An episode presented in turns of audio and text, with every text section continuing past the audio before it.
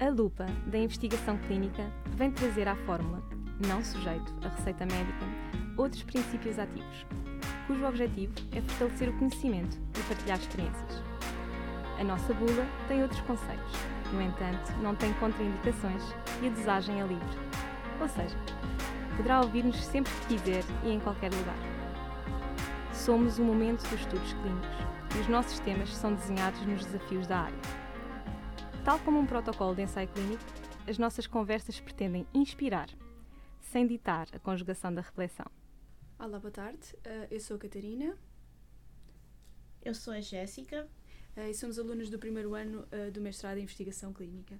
No nosso episódio de hoje do podcast, sob a lupa da investigação clínica, vamos abordar o tema Segurança e Investigação Clínica e Regulamento Geral da Proteção de Dados. E o nosso convidado é o professor Dr.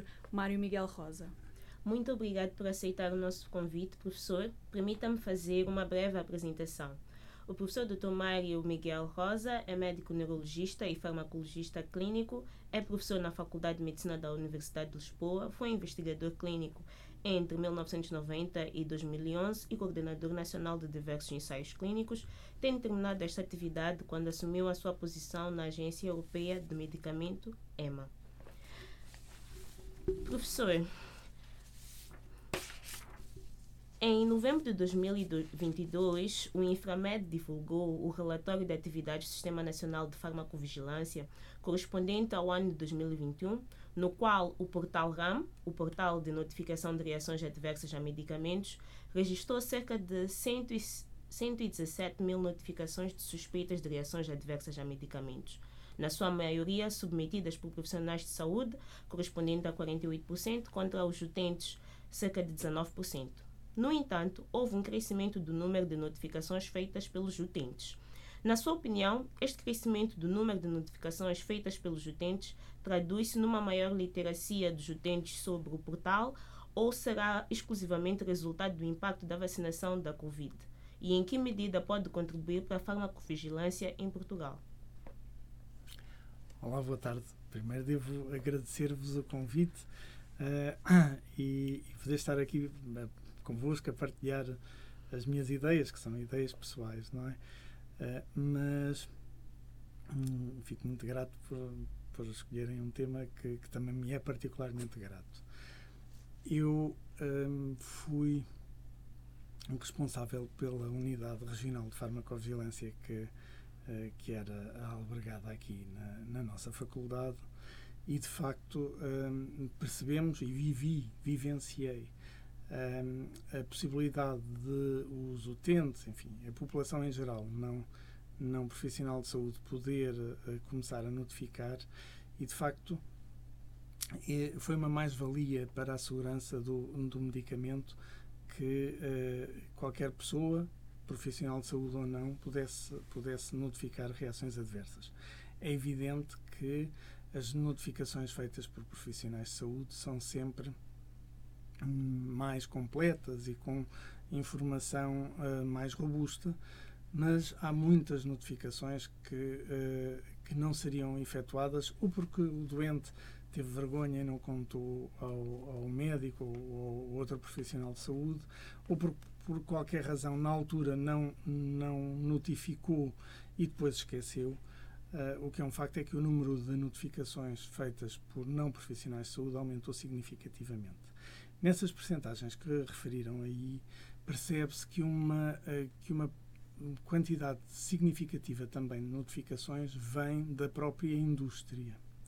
E, portanto, uh, cerca de metade são profissionais de saúde, um quinto uh, utentes, não profissionais de saúde, mas um número significativo também vem por via da indústria, tendo recebido notificações de outros pontos do do mundo um, acerca do seu produto e que também eles têm que uh, sinalizar um, o, o Infarmed. A pandemia teve um, dois fatores. Um foi, de facto, alertar, um, alertar as pessoas para a importância de relatarem as reações adversas que podem surgir com qualquer medicamento. Uh, o outro foi a maior disponibilidade de tempo, as pessoas passavam mais tempo frente, frente ao computador e permitiu-nos a descoberta do portal RAM. Uh, hoje em dia é muito fácil googlar e, e, e relacionar o portal RAM com as, com as uh, reações adversas e com a possibilidade de notificação, e 2 mais 2 são 4. Professor, muito obrigada uh, pela sua resposta.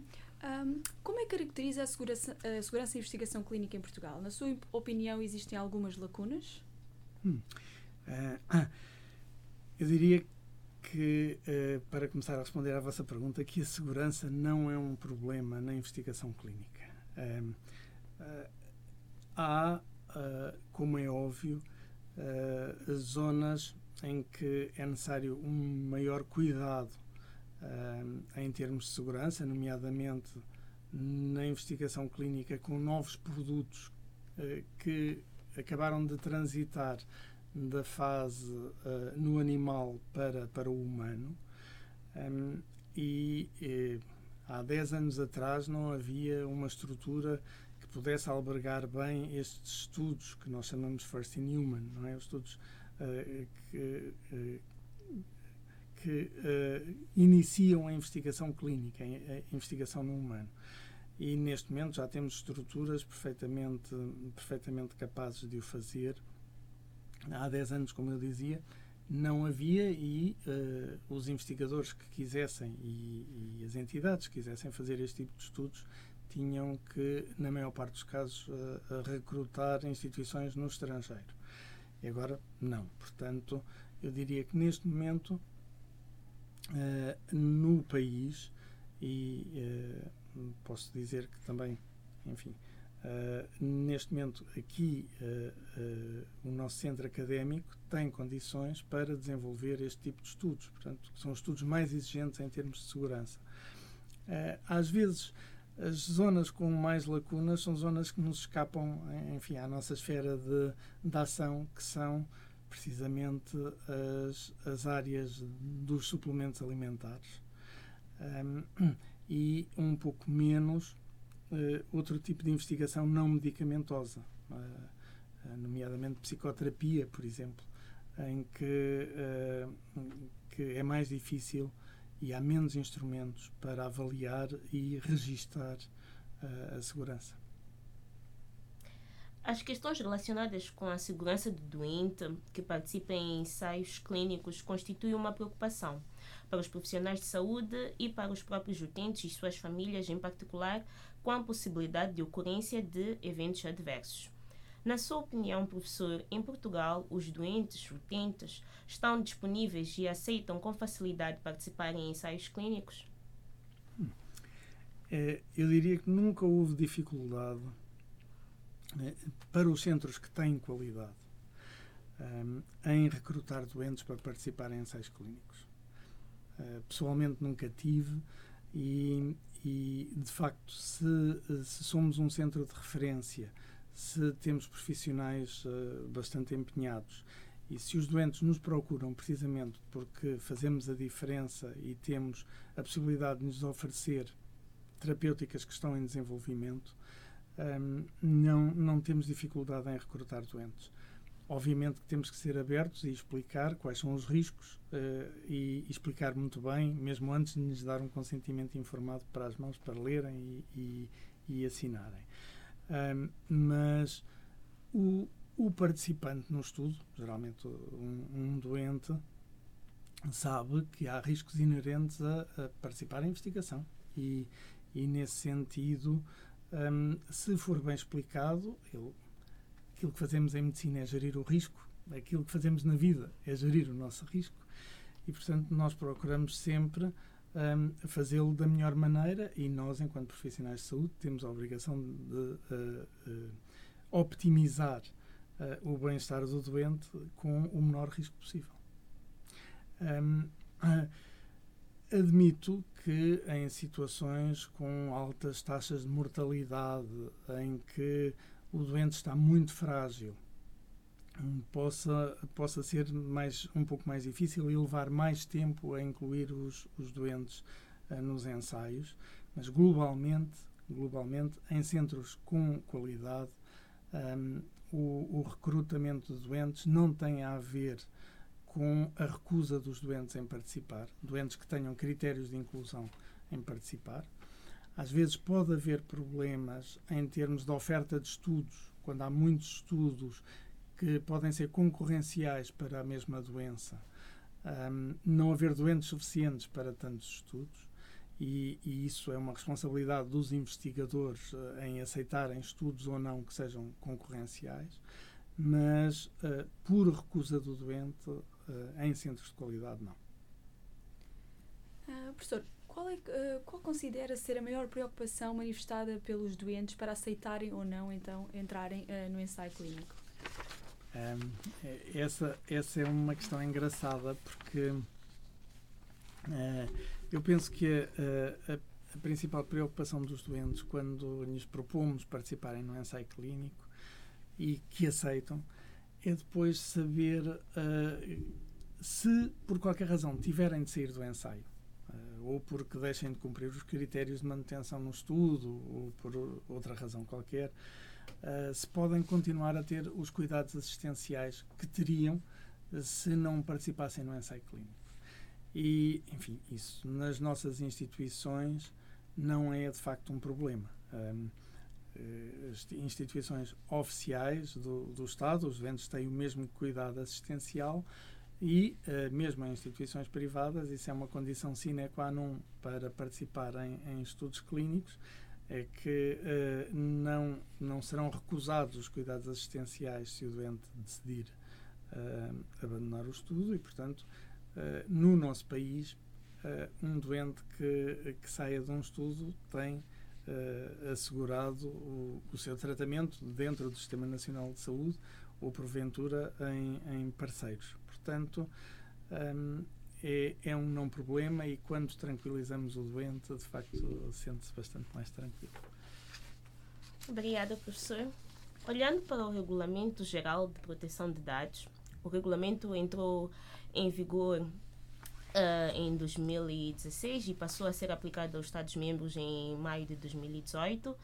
E sabemos que a proteção de dados pessoais é um assunto de maior relevância no momento atual e ainda é o mais preocupante quando se trata, quando se atenta à necessidade de tratamento de dados pessoais efetuados no âmbito de estudos de investigação científica na área de saúde. Antes de tratar da questão da proteção de dados como um direito específico, é necessário definir o objetivo e interesse a ser protegido. O que é protegido pelo direito à proteção de dados pelas normas de processamento de dados? Hum.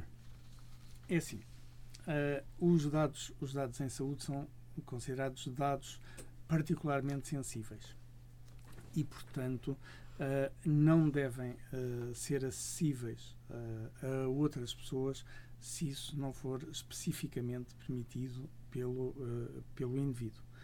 Um, nós não podemos esquecer, e é sempre uma coisa que temos presente uh, em, em, comissões de ética ou comissões de revisão independente em estudos clínicos, que a instituição é guardiã dos dados do participante no estudo ou de um doente, uh, mas não é a detentora dos dados. E, portanto, uh, os dados estão à guarda da instituição.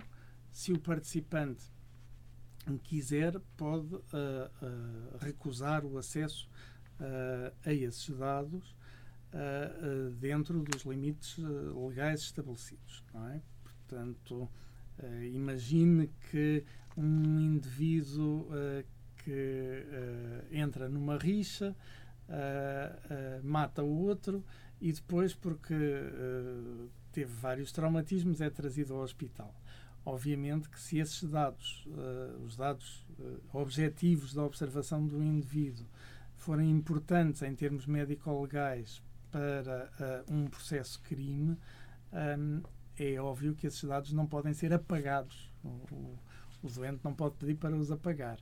Mas, tirando as situações em que as coisas estão previstas na lei, de facto, os dados são propriedade do doente e uh, a manutenção, o manuseio e o acesso a, aos seus dados devem ser tratados com pinças. é certo que hoje sabemos que, em termos digitais, não há dados absolutamente confidenciais ou eternamente confidenciais. Mas devem ser feitos todos os esforços que estejam ao, humanamente ao, ao, nosso alcance para manter a confidencialidade dos dados. Uh, relativamente à lei da proteção de dados, uh, quais são as responsabilidades do promotor e do investigador principal?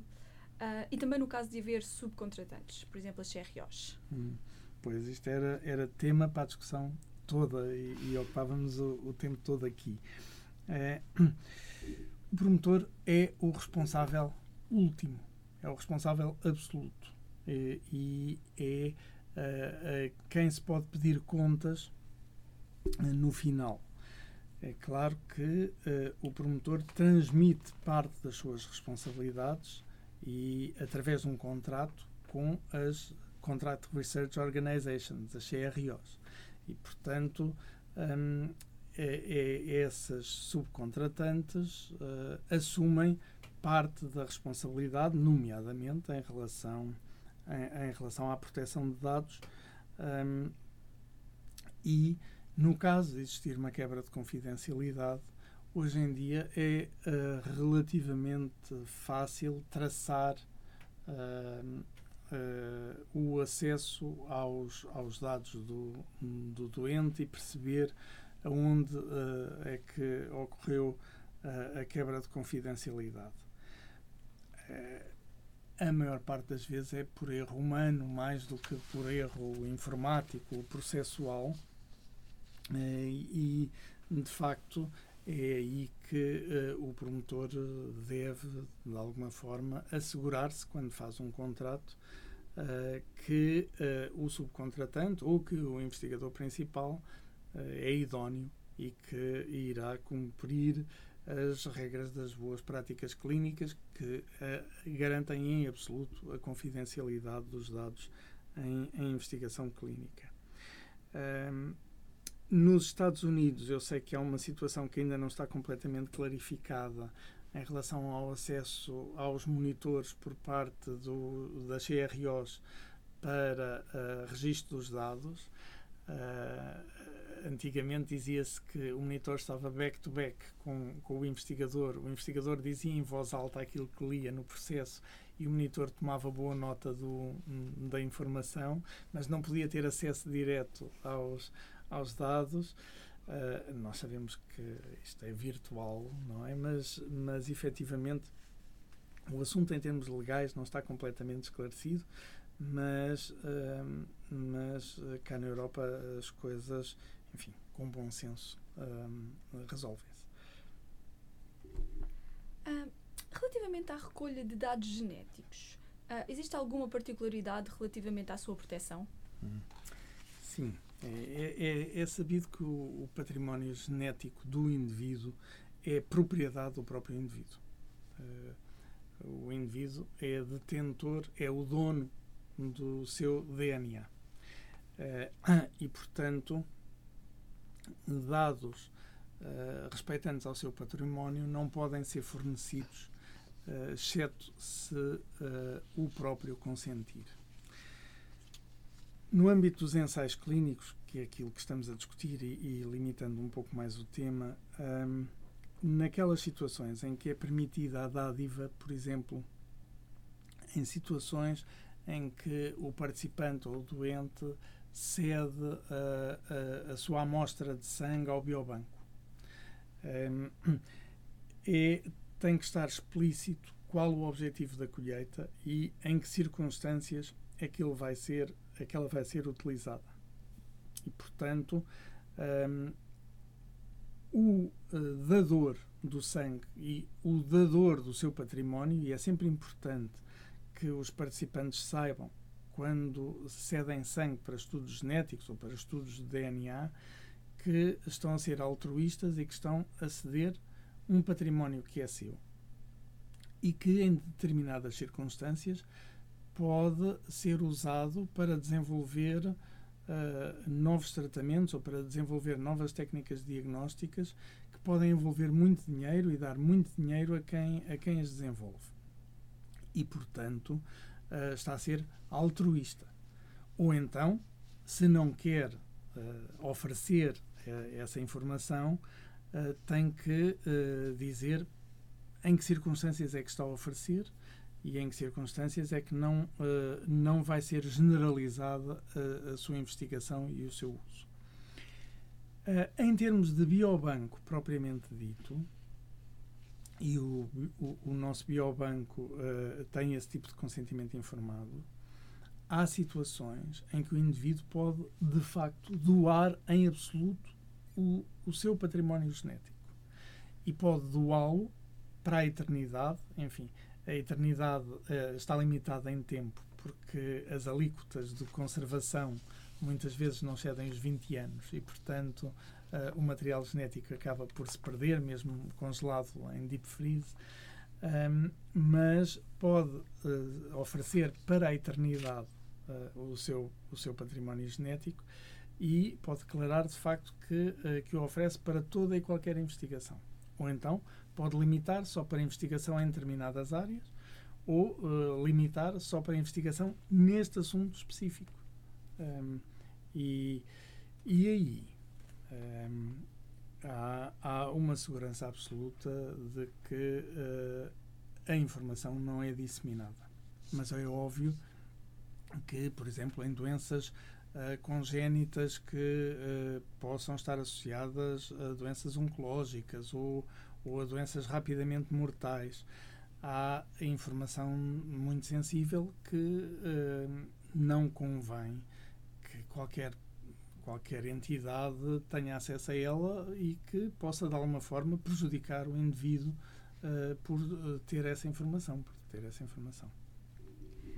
Uh, professor Mário Rosa, agradecemos muito a sua disponibilidade para participar neste podcast uh, sobre um tema tão pertinente e importante como é este da segurança e investigação clínica e Regulamento Geral da Proteção de Dados.